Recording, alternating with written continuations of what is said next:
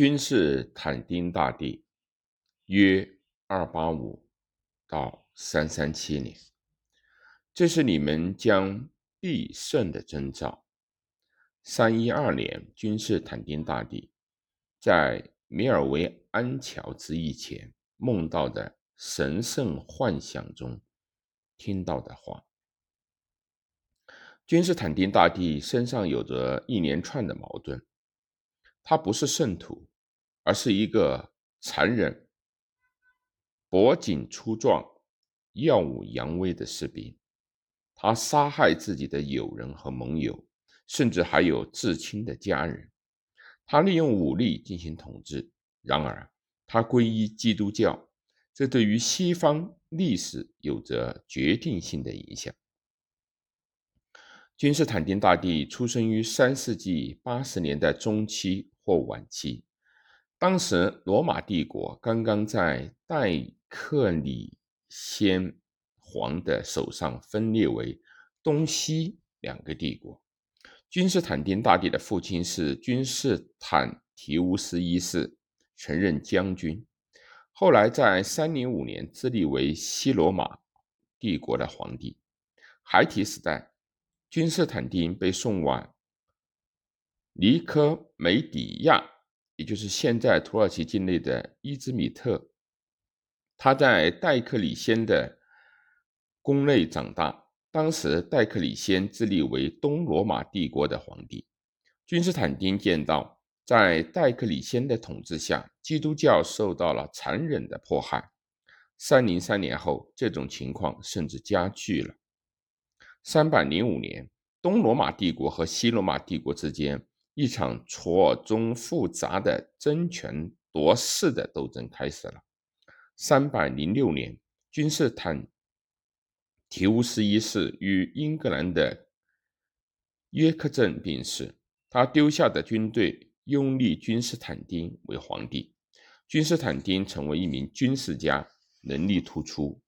他着手巩固自身的权力。起初，他的势力范围主要集中在。高卢地区，三百一十二年，君士坦丁大帝率领大军翻过了阿尔卑斯山，与西罗马皇帝马克森提乌斯在米尔维安桥交战，并击败了他。至此，君士坦丁成为西罗马帝国唯一的皇帝。君士坦丁又一次梦到了基督耶稣，从那以后。他要求手下的士兵在盾牌上画上基督之语，也就是他在梦中听见的那句话：“这是你们将必胜的征兆。”他见到的基督的幻想与他所笃信的不可战胜的太阳之神一致。获胜以后，他视基督为他的胜利之神。他相信他的权利来自于基督精神。但是实际上，君士坦丁皈依基督教也有他政治因素在里面。他想建立一个只信奉一位皇帝、一个神的独立帝国。三百一十三年，君士坦丁与东罗马帝国皇帝李希里会面，双方签署了米兰设令。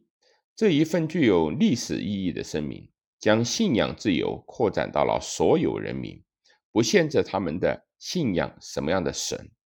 对于基督教来说，这意味着他们第一次拥有了自身的合法权利，能够按照自己的选择进行礼拜活动。米兰设令还规定，将在前一阶段的迫害中没收的财产归还给原所有者。米兰设令颁布以后，君士坦丁与李希尼之间的关系恶化。三百二十年起，李希尼开始在东罗马帝国的范围内迫害基督教。到了三百二十四年，敌对情形已经演变成为一种内战，这就是所谓的文明之争。故事从一开始就显示出了君士坦丁将取得胜利的迹象。他将整个罗马帝国统一在基督教的旗帜下，这是他生命的高光时刻。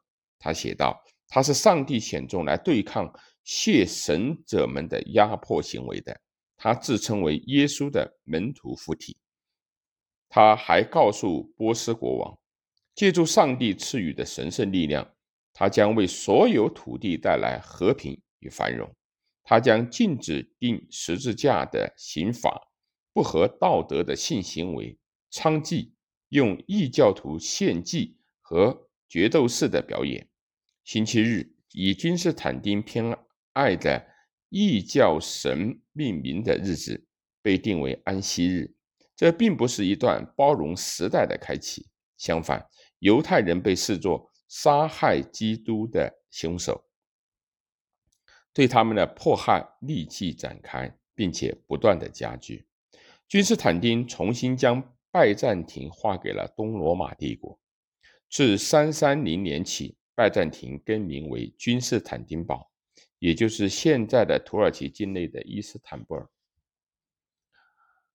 拜占庭城内的圣使徒教堂是在供奉着阿弗迪阿弗洛狄特的一座神庙的基础上建成的。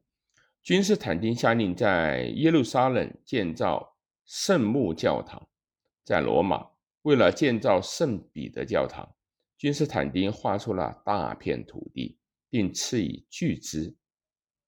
三二五年，君士坦丁召集尼西亚理事会开会，会上针对于基督的本质是人还是神发生了激烈的争论。最终，教堂的知识权威得到加强。君士坦丁利用基督教来团结国家，但他本人冷酷无情，为达目的不择手段。三二六年，他处死了长子克里斯普斯，并且以叛国罪处死了妻子法乌斯塔，这也使他与朱迪亚的大西律王、罗马皇帝克劳迪一世、俄罗斯沙皇伊万雷帝、奥斯曼土耳其帝国的苏莱曼大帝、伊朗国王阿拔斯大帝。俄罗斯帝国的彼得大帝以及英格兰国王亨利八世一道，成为残杀妻儿的皇帝。其中实际上只有大西律王和君士坦丁，既杀了妻子，又杀了儿子。君士坦丁临终前接受了洗礼，也许是因为他认识到自己身居皇位，不得不做的一些事情，违背了基督精神。